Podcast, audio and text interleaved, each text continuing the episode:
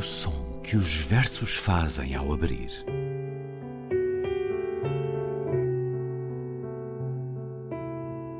Se leio um livro e ele torna o meu corpo tão frio que fogo nenhum o pode aquecer, sei que isso é poesia. Emily Dickinson. Com Ana Luísa Amaral e Luís Caetano.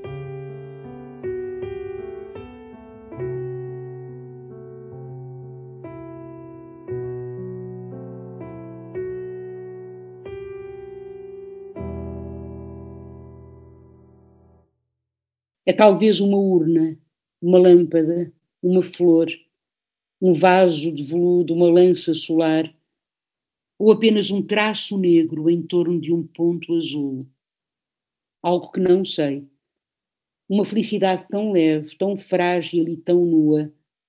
O desejo de nomear uma pele fresca de lua, uma mulher de chuva, o perfume azul de um corpo adivinhado, ou um oásis de silêncio, a brancura de um lírio que nascesse do seio do espaço branca, dourada ou transparente, flexível como a água ou uma folha oval, apenas esboçada, vacilando, luz, misteriosamente pura, inacessível, já voando para o alto. Poema do livro Lâmpadas com alguns insetos, de António Ramos Rosa que nasceu a 17 de outubro de 1924 em Faro, dá aliás nome à Biblioteca Municipal da cidade. Morreu a 23 de setembro de 2013. Foi um dos fundadores da revista de poesia Árvore, um dos nomes do movimento Poesia 61, do Algarve para Lisboa. Uma vida dedicada à poesia. António Ramos Rosa, cuja obra poética completa está a ser publicada pela Assírio Alvim, já saíram os volumes 1 e 2, uma organização de Luís Manuel Gaspar, com Agripina Costa Marques e Maria Filipe Ramos Rosa. O terceiro volume, talvez para este ano. António Ramos Rosa, hoje no som que os versos fazem ao abrir. Olá, Ana. Olá, Luís. Ana Luísa Amaral na leitura de António Ramos Rosa, a quem Virgílio Ferreira chamava o poeta pobre. Escreveu no Espaço do Invisível 4, investido da riqueza de sermos homens, de sermos simplesmente humanos. Virgílio Ferreira evocava sobre António Ramos Rosa uma ética do pudor. Também a encontra nesta poesia, Ana? Eu encontro em toda a poesia, claro que sim, neste poema também, em toda a poesia de António Ramos Rosa, eh, Luís, Uh, aliás, uh, eu tenho aqui comigo à minha frente duas antologias, uh, uma antologia de, publicada, portanto, organizada pelo próprio António Ramos Rosa, de 1987, com um belíssimo pós-fácil de Maria Irene Ramalho, Sousa Santos, na altura em que ela assinava, em que ela usava o Sousa Santos, publicada pela Fora do Texto, e tenho uma outra antologia comigo também, do Círculo dos Leitores, organizada, portanto a seleção é de Ana Paula Coutinho, uma colega minha, uh, da Faculdade de Letras do Porto, Ana Paula Coutinho Mendes, com prefácio seu e organização, e seleção e organização sua, e na antologia de 1987, que se chama, tem um título muito bonito, A Mão de Água e a Mão de Fogo, Uh, uh, o pós-fácil de Maria Irene Ramalho, que está dedicado a Agripina, justamente para Agripina, mulher do poeta,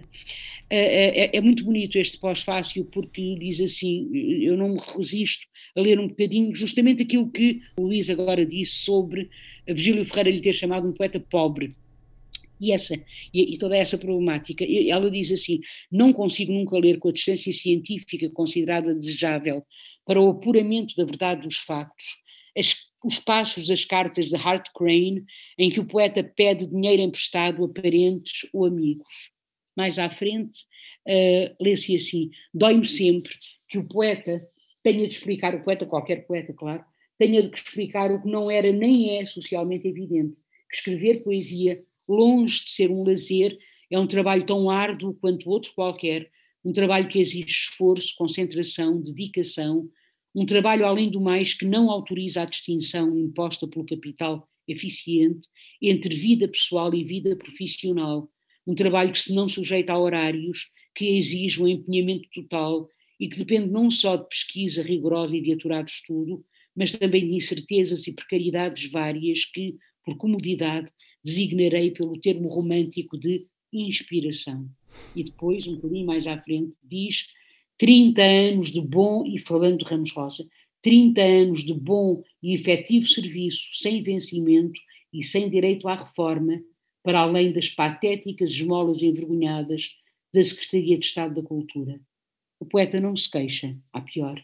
Diz do seu ofício: o trabalho é uma flor que sopro. Este pós-fácil, eu julgo que este livro já não se arranja, não é? Deve estar completamente esgotado, mas é lindíssimo porque depois, a partir daqui, ela cita, ou a partir deste, destes, destas considerações, em determinado momento, ela cita um outro poema dele, que é belíssimo, que é daqui, deste deserto em que persisto, em que, a determinado momento, diz assim, que tenho eu, que tenho eu para dizer mais do que isto, sempre isto, desta maneira ou de outra, que procuro eu, se não falar desta busca vã, de um espaço em que respira a boca de mil bocas, do corpo único no abismo branco. Sou um trabalhador pobre nesta mina branca, onde todas as palavras estão ressequidas pelo ardor do deserto, pelo frio do abismo total. Que tenho eu a dizer neste país, se um homem levanta os braços e grita com os braços, o que de mais oculto havia na secreta ternura de uma boca, que era a única boca do seu povo? Que posso eu fazer, senão daqui, deste deserto em que persisto, chamar-lhe camarada? É claro que, eh, como Maria Irene diz, e muito bem, não é? Eh, esta voz, que é afinal a voz corpórea de Vasco Gonçalves que o poema evoca, mas repare, nós não temos que saber isto, eu acho que a grande poesia faz isto também. Quer dizer, se um jovem hoje, ou se alguém hoje ler este poema. Acolhe-o sem essas referências. Exatamente, sem a referência de Vasco Gonçalves, se um homem levanta os braços e grita com os braços, nós, os do meu tempo, não é? Os da minha geração lembram-se bem, não é? De, de, justamente não é? deste tipo de, de, de, linguagem gestual, não é? De Vasco Gonçalves, mas que posso eu fazer, se não daqui, deste deserto em que preciso chamar-lhe camarada. E este homem pode ser um homem qualquer, pode ser um ser humano qualquer, este, este ser humano que aqui se fala. Então, eu acho que é Ana Paula Coutinho que diz na, na introdução, no prefácio do, do, do, da antologia do Círculo dos Leitores, diz assim: sempre no limiar de um abismo, como que a cumprir essa herança, porque ela fala em Elderlin um bocadinho antes, sempre a cumprir essa herança olderliniana legada à poesia moderna que foi vivendo dilacerada pela consciência da negação de si própria, a obra poética de António Ramos Rosa inscreveu-se definitivamente na linhagem da poesia da poesia. Ou seja, é a poesia pela poesia, hum. digamos assim. É a hum. poesia da poesia. A poesia que fala da poesia. E Maria Irene dirá, naquele pós-fácil, a reflexão metapoética sobre a possibilidade e os limites da linguagem é um dos temas mais recorrentes em Ramos Rosa explícito ou mesmo teoricamente tratado, ou para que remetem sempre, de um modo ou de outro, todas as soluções estéticas e os recursos imagéticos utilizados pelo poeta. Então, o que eu acho é que esta, esta sensibilidade estética, por exemplo, que vai recusar sempre cingir-se, por exemplo, ao neorrealismo, não é? aliás, uh, uh, o, o, também os, o outro grande poeta fê-lo igualmente, uh, Carlos Oliveira, é? mas, mas Carlos Oliveira depurou os poemas depois, não é? Ao passo que Ramos Rosa, naquele poema extraordinário, Luís, que é Não Posso Adiar o Amor para Outro Século, toda a gente conhece, os jovens do secundário leem, penso eu, obrigam, é um poema obrigatório. E foi popularizado através da música há alguns anos. Exatamente, e é um poema, repare, publicado em Viagem através de uma nebulosa no ano 1960, 1960 mas é um poema escrito em 1951. Portanto, é um poema escrito, digamos assim, durante o neorrealismo, não é? Ora, e, e, e, posso ler este poema, talvez, Vamos a isso. não? Não posso adiar o amor para outro século, não posso. Ainda que o grito sufoque na garganta, ainda que o ódio estale e crepite e arda sob montanhas cinzentas e montanhas cinzentas. Não posso adiar este abraço, que é uma arma de dois gumes, amor e ódio. Não posso adiar, Ainda que a noite pese séculos sobre as costas e a aurora indecisa demore, não posso adiar para outro século a minha vida, nem o meu amor, nem o meu grito de libertação. Não posso adiar o coração. Isto é belíssimo, é muito bonito e, portanto, deixa já adivinhar, como diz a Ana Paula que diz isto, uma sensibilidade estética que recusa as mensagens estafadas da ortodoxia neorrealista, não é? E, e, este o grito sufoca na garganta, o ódio estale e crepite e arda, este campo semântico do fogo, não é? Que, que o liga, que liga ao ódio e as, e as montanhas cinzentas e montanhas cinzentas, que têm a ver, obviamente, não é?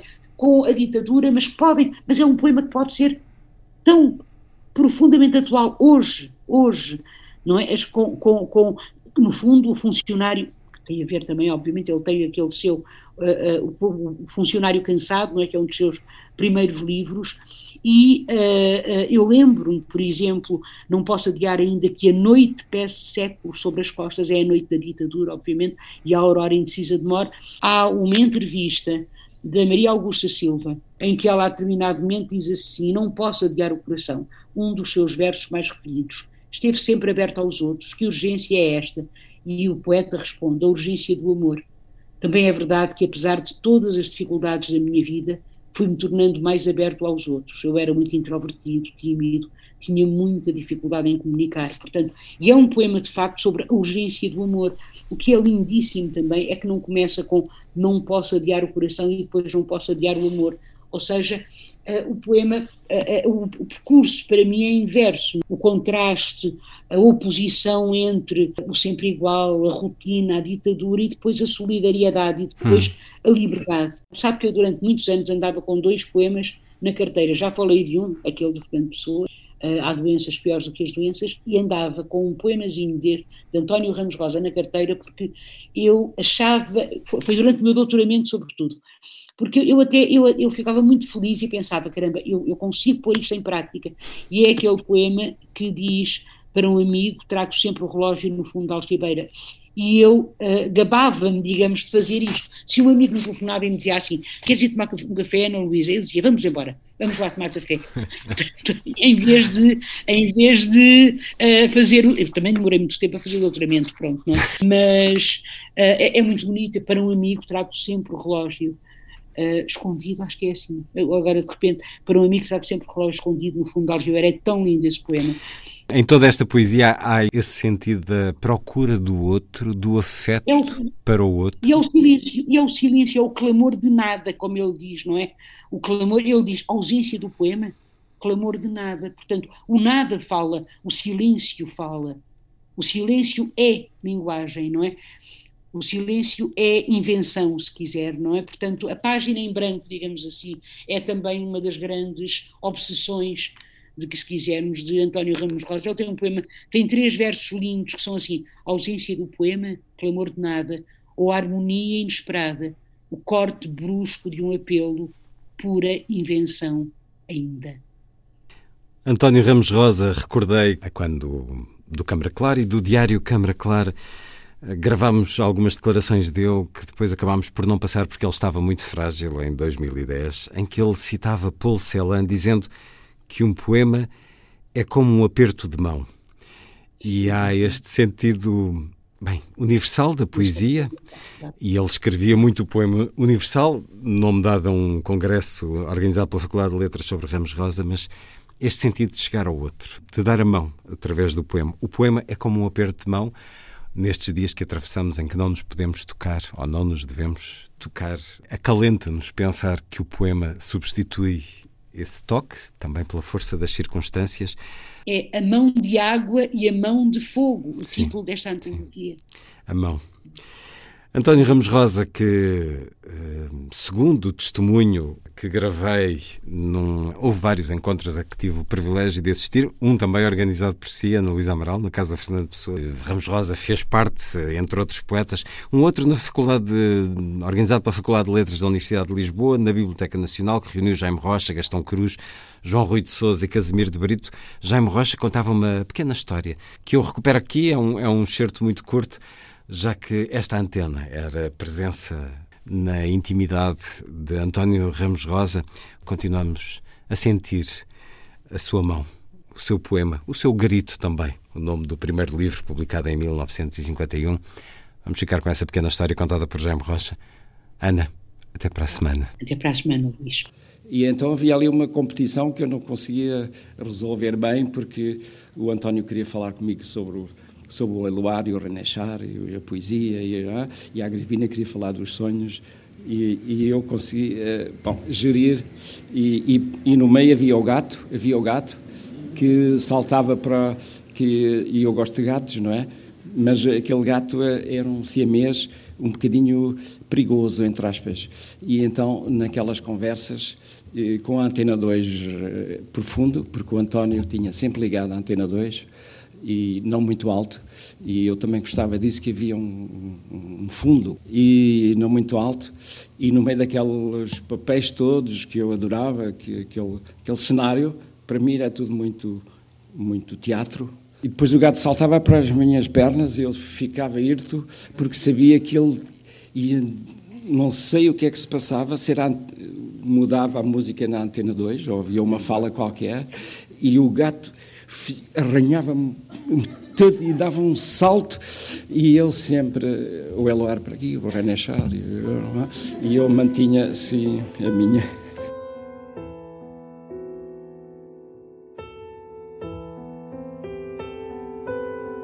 o som que os versos fazem ao abrir.